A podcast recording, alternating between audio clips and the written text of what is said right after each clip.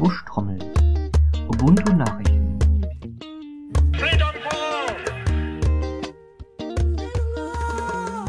Hallo und herzlich willkommen zur 51. und zugleich letzten Ausgabe des Ubuntu Wochenrückblicks im Jahr 2011.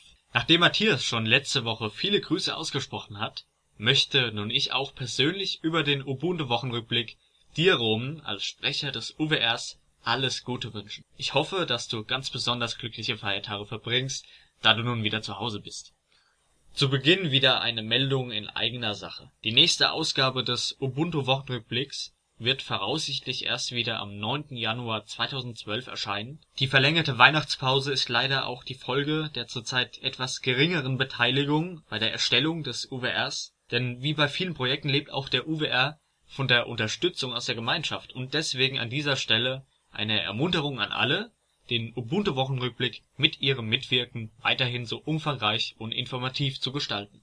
Die Top-Meldung, die in den letzten Tagen die Runde macht, ist die Entfernung der Pakete für Sun Java unter anderem aus den Paketquellen Ubuntus. Ursache sind Änderungen an der Lizenz, die den Vertrieb von Sun Java durch die Distributoren regelt. Als Alternative steht das OpenJDK, das Open Java Development Kit, zur Verfügung, welches aufgrund seiner GPL-Lizenz auch weiterhin in den Paketquellen zu finden sein wird. Des Weiteren erweiterte Canonical seinen kostenpflichtigen Cloud-Service um die Möglichkeit, Musik auf verschiedene Geräte zu streamen, der Zugriff erfolgt dabei entweder über die entsprechenden Anwendungen oder den Webbrowser Bislang war es im Software Center nur möglich, per Kreditkarte zu bezahlen. Noch vor Weihnachten soll aber PayPal als Alternative hinzukommen. Canonical übernimmt damit einen weiteren Schritt, um Ubuntu zu einer profitablen Umgebung zu machen.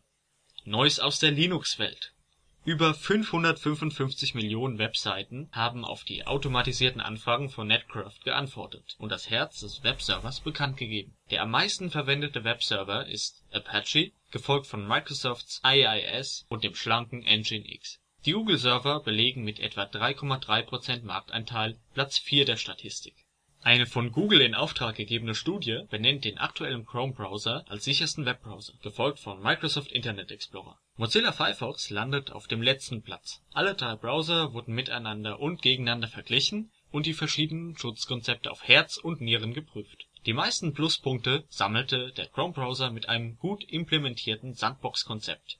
Der Firefox hatte dies und zum Beispiel JIT-Hardening gar nicht implementiert alle drei Browser enttäuschten bei dem Versuch, URLs mit Malware zu filtern. Getestet wurde ausschließlich auf Microsoft Windows 7. Auch wenn die Studie von Google in Auftrag gegeben wurde, beteuert das ausführende Unternehmen, eine objektive Studie erstellt zu haben. Weitere interessante Kurznachrichten sind direkt im Ubuntu-Wochenrückblick auf ubuntuusers.de nachlesbar.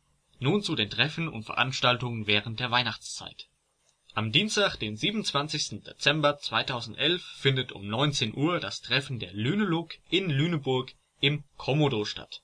Das erste LUG-Treffen im kommenden Jahr findet am Mittwoch, den 4.1.2012 um 20 Uhr statt. Dort trifft sich die GELUG Herford in Herford in der Recyclingbörse Abschließend vom UWR-Team und allen Mitwirkenden angenehme Feiertage und schon mal ein gut beginnendes Jahr 2012. Die nächste Ausgabe erscheint wie angesprochen voraussichtlich am 9. Januar.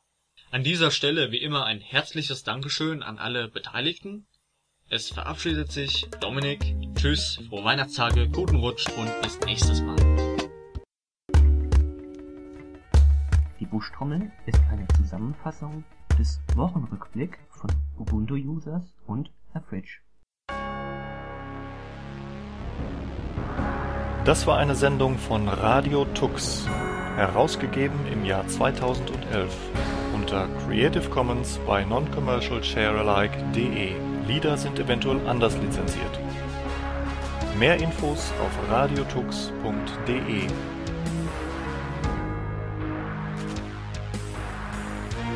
Unterstützt von Tarent. Fairtrade Software.